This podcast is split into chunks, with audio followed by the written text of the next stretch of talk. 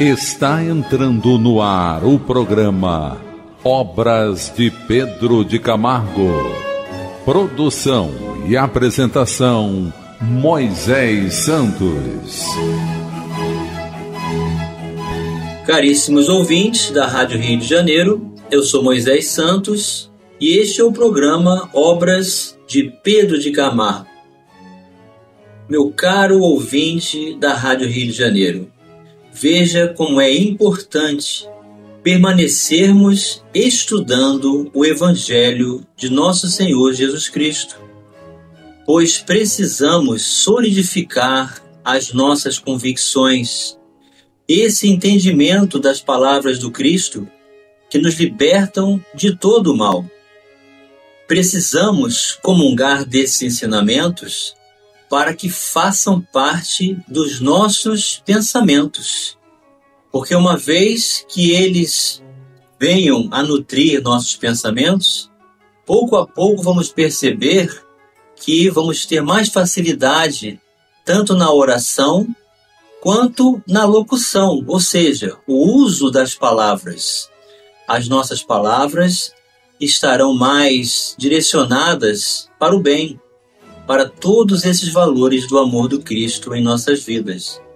E antes que nos surpreendamos, essas palavras, uma vez estabelecidas como hábito, vão estabelecer naturalmente também as nossas atitudes, as nossas escolhas. E aí estaremos alcançando o grande objetivo do Evangelho em nossas vidas: despertar as virtudes que representam toda essa libertação de amor com Jesus. E você já sabe que está acompanhando conosco o livro Em Torno do Mestre. O autor é Pedro de Camargo, a editora da Federação Espírita Brasileira. Hoje vamos estudar um capítulo muito interessante denominado Tudo é Bom. Ele é bem impactante e começa dizendo: O frio é bom, o calor é bom, a chuva é boa, o sol é bom, o vendaval é bom, a calmaria é boa, o prazer é bom, a dor é boa, o convívio é bom, a solidão é boa, o riso é bom, a lágrima é boa, os cabedais são bons Cabedais, meu caro ouvinte, é o plural de cabedal, que são os recursos materiais. A pobreza é boa. Mandar é bom, obedecer é bom. O vigor é bom, a fraqueza é boa. O trabalho é bom, o descanso é bom. A paz é boa, a luta é boa também. O dia é bom, a noite é boa. O amigo é bom. O inimigo é, a seu turno, bom. O céu é bom. A terra é boa. Em suma, tudo é bom, uma vez Cristo reine no coração. Então, tudo isso pode ser abordado de forma positiva, pode ser tirado proveito de alguma maneira desde que Jesus esteja reinando no nosso coração. Ou seja, uma vez bem resolvidos interiormente, não é o clima que vai tirar o nosso humor. E seja onde estivermos, convivendo com quem quer que seja, ou na nossa solidão mais íntima, também vamos reconhecer proveito na experiência seja no posto de comando ou na de obediência, vamos fazer isso uma utilidade prática de evolução e amadurecimento. Se estivermos gozando de saúde física ou não, vamos tirar proveito dos ensinamentos decorrentes daí. Se a necessidade do trabalho, vamos trabalhar como se estivéssemos no entretenimento Vamos descansar quando for preciso.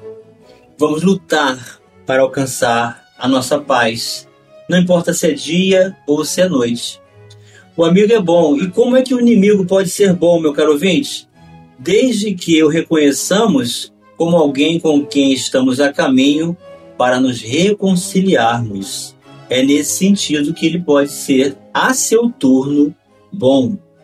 Sempre que nos sentimos incomodados e aflitos por qualquer influência externa, cumpre lembrar desde logo que tal estado de perturbação não vem de fora, mas de nosso interior.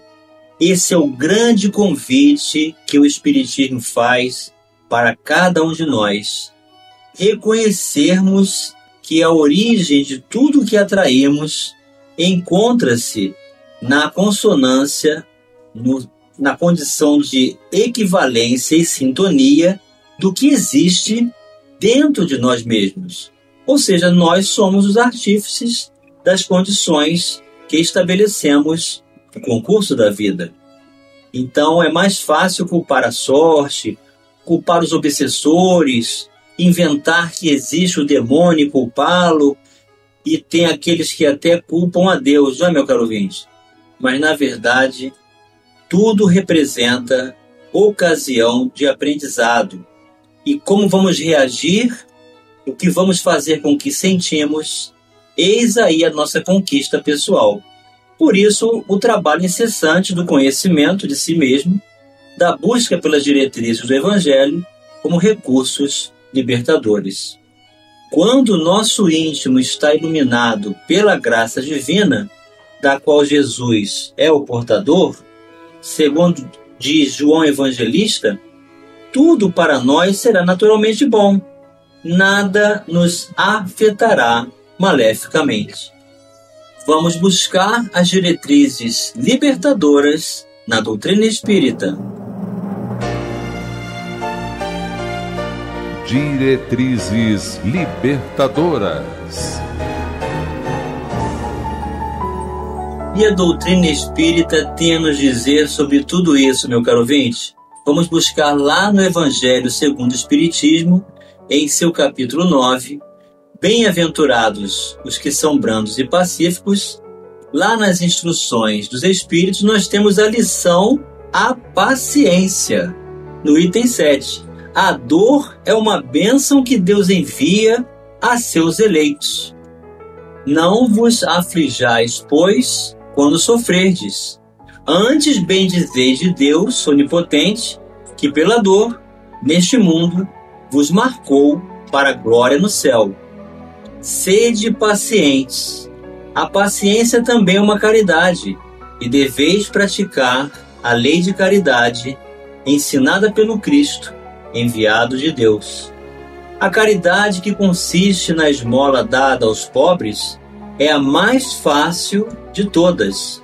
Outra há, porém, muito mais penosa e, consequentemente, muito mais meritória o de perdoarmos aos que Deus colocou em nosso caminho para serem instrumentos do nosso sofrer e para nos porem à prova a paciência. Olha aí quando Pedro Camargo disse que a convivência é boa e o inimigo também a seu turno é bom. É através dessa oportunidade que ressignificamos valores, que retificamos o nosso caráter e aprendemos a amar pelo exercício da paciência. A vida é difícil, bem eu sei. Compõe-se de mil nadas, que são outras tantas picadas de alfinetes, mas que acabam por ferir.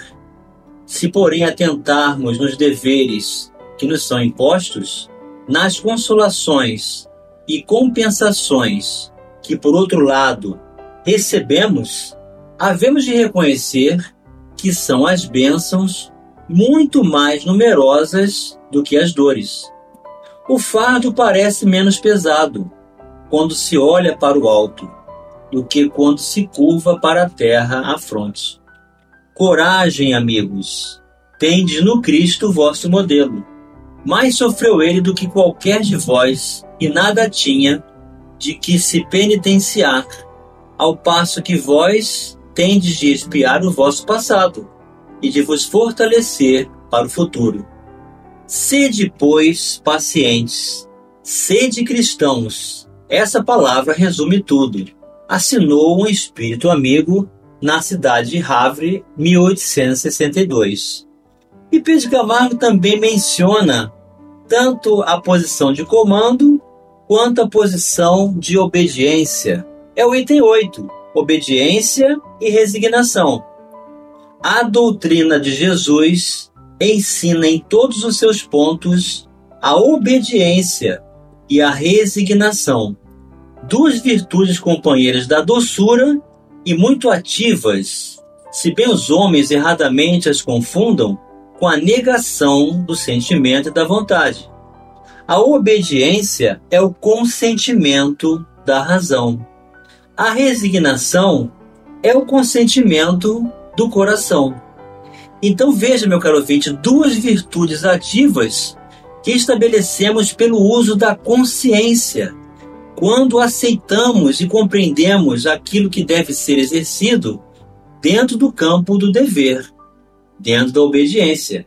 E a resignação é o coração aceitando, desenvolvendo essas forças ativas ambas, porquanto carregam o fardo das provações que a revolta insensata deixa cair. Então, quando nos revoltamos, é porque não estamos em sintonia com o Evangelho. O pusilânime, ou seja, o fraco fisicamente, não pode ser resignado e até moralmente. Do mesmo modo que o orgulhoso e o egoísta não podem ser obedientes. Jesus foi a encarnação dessas virtudes, que a antiguidade material desprezava. Ele veio no momento em que a sociedade romana parecia nos desfalecimentos da corrupção. Veio fazer que, no seio da humanidade deprimida, brilhassem os triunfos do sacrifício e da renúncia carnal. Cada época é marcada assim, com o cunho da virtude ou do vício que a tem de salvar ou perder. A virtude da vossa geração é a atividade intelectual. Seu vício é a indiferença moral.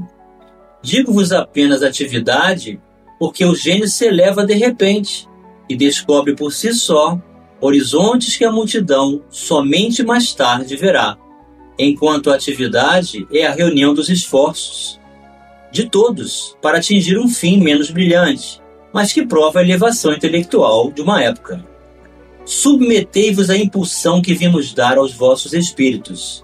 Obedecei à grande lei do progresso, que é a palavra da vossa geração.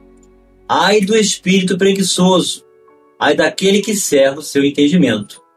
Ai dele, porquanto nós que somos os guias da humanidade em marcha, lhe aplicaremos o látego e lhe submeteremos à vontade rebelde, por meio da duplação do freio e da espora toda resistência orgulhosa terá de cedo ou tarde ser vencida. Bem-aventurados, no entanto, os que são brandos, pois prestarão dócil ouvido aos ensinos. Assinou Lázaro na cidade de Paris em 1863. Vamos continuar analisando que tudo é bom já já no próximo bloco. Participe do programa Obras de Pedro de Camargo enviando sua mensagem, dúvida ou sugestão pelo e-mail opg arroba rádio Rio de Janeiro.am.br ou pelo WhatsApp da Rádio Rio de Janeiro 984867633 aos cuidados de Moisés Santos.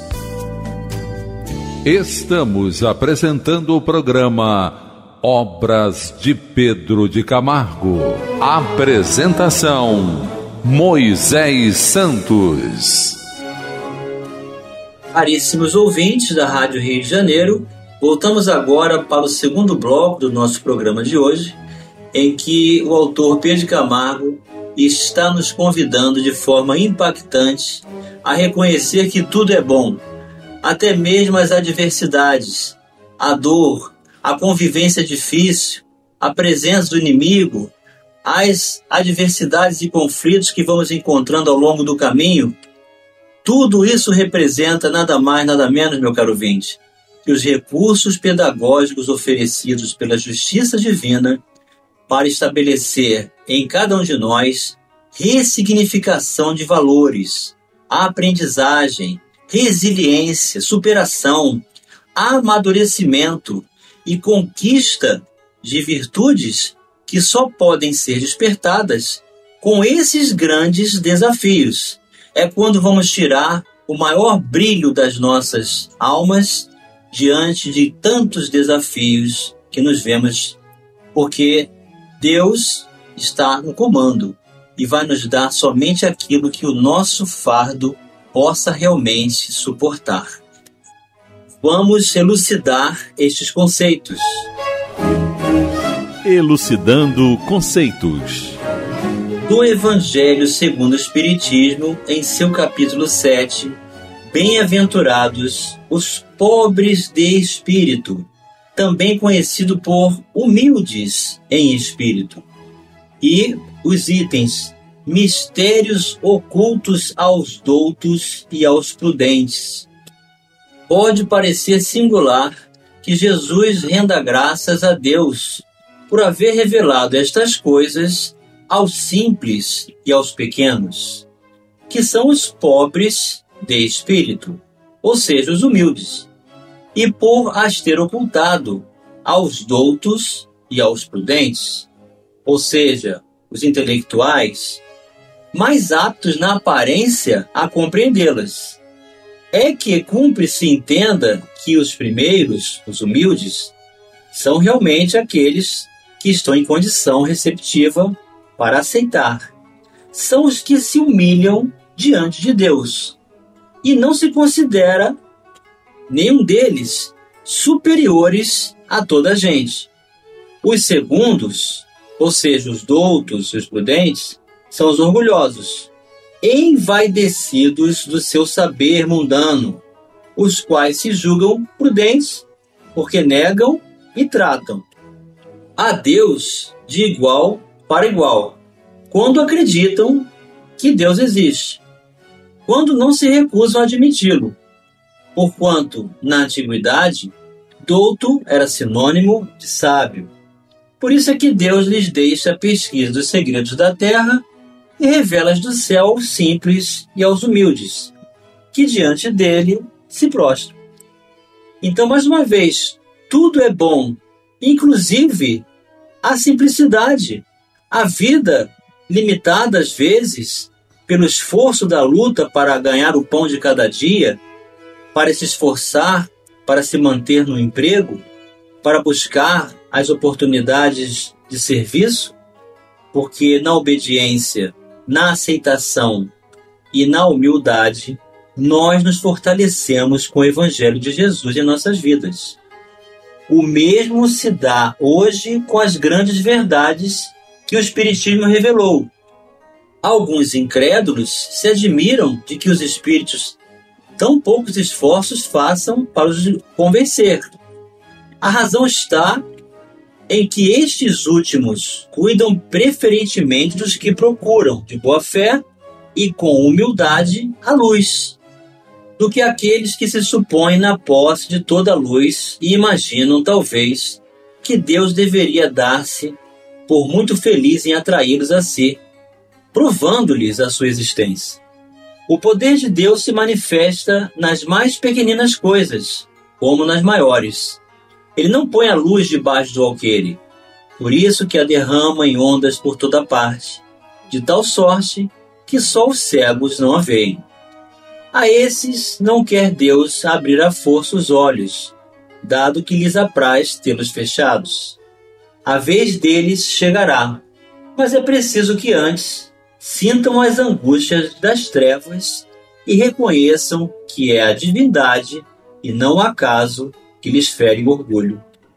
Para vencer a incredulidade, Deus emprega os meios mais convenientes, conforme os indivíduos. Não é a incredulidade que compete prescrever-lhe o que deva fazer, nem lhe cabe dizer: Se me queres convencer, tens de proceder dessa ou daquela maneira, em tal ocasião e não em outra, porque essa ocasião é a que mais me convém.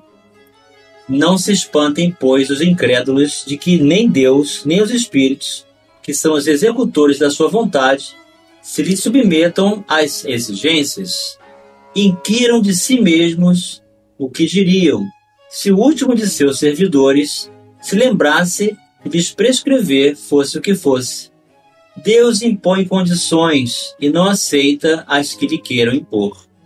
Escuta bondoso os que a ele se dirigem, humildemente, e não os que se julgam mais do que ele. Perguntar-se-á: não poderia Deus tocá-los pessoalmente, por meio de manifestações retumbantes, diante das quais se inclinassem os mais obstinados incrédulos?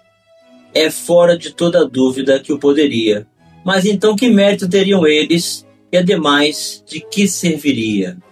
Não se vê todos os dias criaturas que não cedem nem à evidência, chegando até a dizer: ainda que eu visse, não acreditaria, porque sei que é impossível? Veja como a crença, meu caro ouvinte, é uma escolha que nós fazemos e depende de abrirmos o coração e nos tornarmos tais quais crianças desejosas de crescer. Esses se negam assim a reconhecer a verdade é que ainda não trazem maduro o espírito para compreendê-la, nem o coração para senti-la. Então, o embrutecimento, as sensações, a vida de ilusão, os vícios apagam todas essas percepções. O orgulho é a catarata que lhes tolda a visão. De que vale apresentar a luz a um cego? Necessário é que, antes se lhe destrua a causa do mal. Daí vem que, médico hábil, Deus primeiramente corrige o orgulho. Ele não deixa ao abandono aqueles de seus filhos que se acham perdidos, porquanto sabe que cedo ou tarde os olhos se lhes abrirão. Quer, porém, que isso se dê de modo próprio, quando vencidos pelos tormentos da incredulidade, eles venham de si mesmos lançar-se-lhe nos braços e pedir-lhe perdão. Quais filhos pródigos? Então é assim, meu caro ouvinte, que pelas consequências do uso do nosso livre-arbítrio, nós mesmos faremos a distinção entre o bem e o mal, da verdade e do erro. E tudo isso depende muito mais de nós do que uma intervenção sobrenatural ou fenomênica em nossas vidas. E chegou o momento, meu caro ouvinte, de você receber a mensagem do Mestre. Mensagem do Mestre.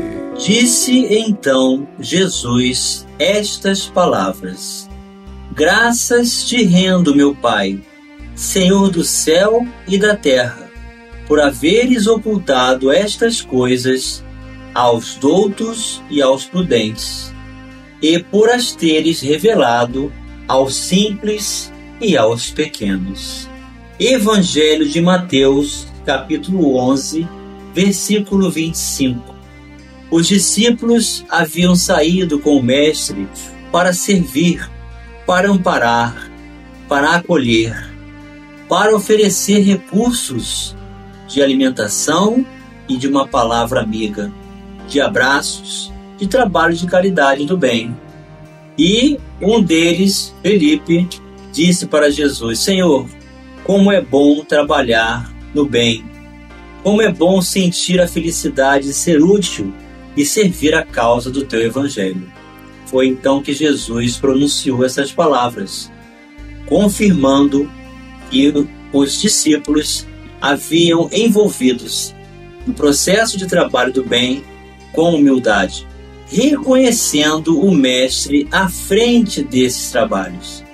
Então, toda vez que titubearmos, duvidarmos do exercício do bem e da caridade, lembremos-nos que o trabalho é com Jesus, meu caro ouvinte. É por Ele, é com Ele e é dele toda a organização e direção, gestão e administração de toda a luz façamos então de nós mesmos a oportunidade de vivermos com Jesus, conhecendo seus ensinamentos, pensando em seus ensinamentos, falando sobre ele, até que venhamos a consolidar os nossos atos no bom uso do nosso livre-arbítrio para reconhecer que tudo é bom. Um grande abraço e até o próximo programa. Você ouviu o programa Obras de Pedro de Camargo. Produção e apresentação Moisés Santos. E Santos. E Santos. E Santos.